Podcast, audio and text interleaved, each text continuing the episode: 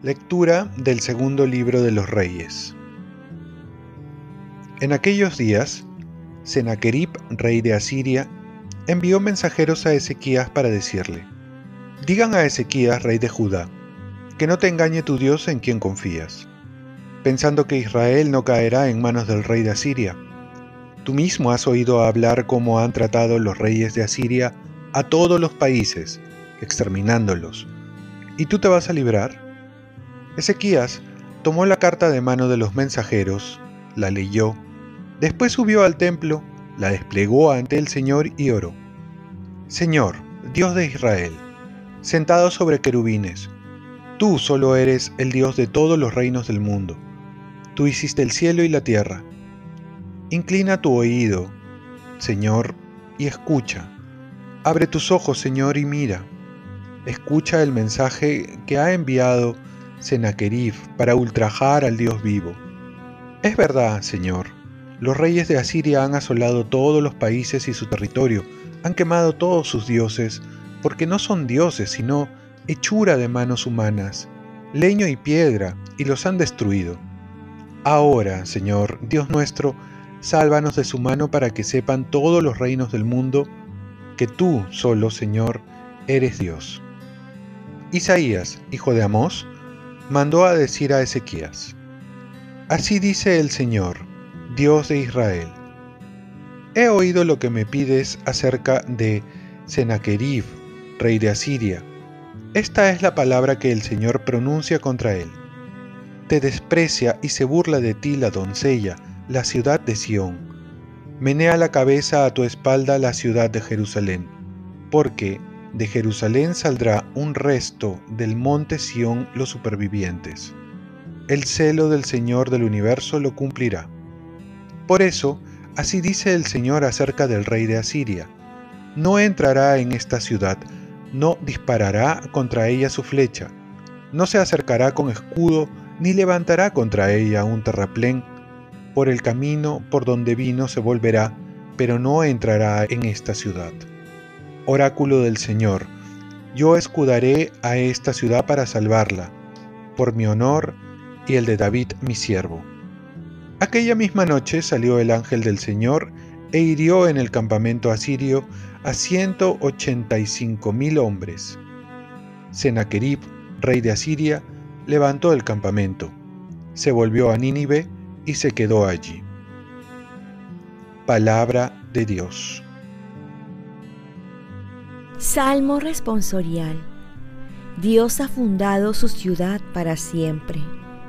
Grande es el Señor y muy digno de alabanza en la ciudad de nuestro Dios. Su monte santo, altura hermosa, alegría de toda la tierra. Dios ha fundado su ciudad para siempre.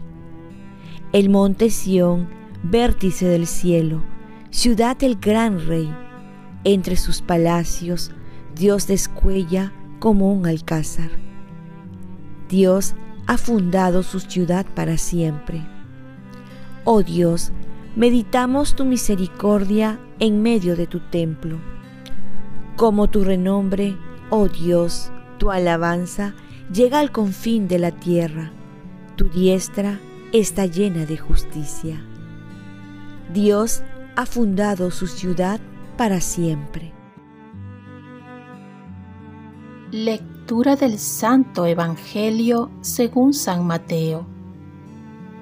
En aquel tiempo Jesús dijo a sus discípulos, No den lo que es santo a los perros, ni arrojen sus perlas a los cerdos, no sea que las pisoteen y después se vuelvan contra ustedes para destrozarlos todo lo que deseen que los demás hagan por ustedes, háganlo por ellos. En esto consiste la ley y los profetas. Entren por la puerta estrecha, porque ancha es la puerta y espacioso el camino que lleva a la perdición, y muchos entran por ellos. qué estrecha es la puerta y qué angosto el camino que lleva a la vida, y son pocos los que lo encuentran. Palabra del Señor. Paz y bien. Si quieres un buen trato, toma la iniciativa en amar. Estamos continuando el Sermón del Monte, donde vemos tres consejos. El primero, no den lo santo a los perros, ni echen las perlas a los cerdos. Tiene muchas interpretaciones, como es el de no dar los bienes sagrados a los que no van a valorarlo, como son los sacramentos. No dar la palabra de Dios en caso que no van a valorarla o la van a despreciar o la van a usar con otros fines que no son de Dios. El otro consejo consiste en la regla de oro. Todo lo que desean que los demás hagan por ustedes, háganlo por ellos. Es decir, tratar a los demás como quisiera que nos traten. Muchas veces perdemos tiempo y energía esperando que nos traten bien, sin tomar la iniciativa. Aquí cae muy bien la oración atribuida a San Francisco de Asís. Oh Señor, que yo no busque tanto ser consolado cuanto consolar ser comprendido cuanto comprender, ser amado cuanto amar, porque es dándose como se recibe, es olvidándose de sí mismo como uno se encuentra a sí mismo, es perdonando como se es perdonado, es muriendo como se resucita a la vida eterna. Por último, hay que esforzarnos por entrar por la puerta estrecha, que es el camino que lleva a la vida. Cortar camino, quemar etapas, sacar la vuelta a la ley, justificar el mal porque todos los hacen, no exigirse y no tener disciplina, todo esto es sinónimo de entrar por la puerta ancha, la que nos ofrece el mundo y la que nos aparta del camino de Dios.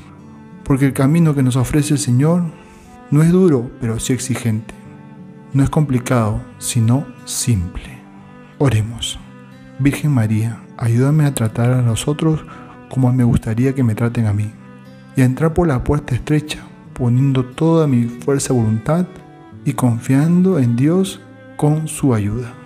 Ofrezcamos nuestro día. Dios Padre nuestro, yo te ofrezco toda mi jornada en unión con el corazón de tu Hijo Jesucristo, que sigue ofreciéndose a ti en la Eucaristía para la salvación del mundo. Que el Espíritu Santo sea mi guía y mi fuerza en este día para ser testigo de tu amor con María, la Madre del Señor y de la Iglesia, te pido por las intenciones del Papa. Con San José Obrero te encomiendo mi trabajo y mis actividades de hoy para que se haga en mí tu voluntad. Y la bendición de Dios Todopoderoso, Padre, Hijo y Espíritu Santo, descienda sobre ti. Cuenta con mis oraciones, que yo cuento con las tuyas, y que tengas un santo día.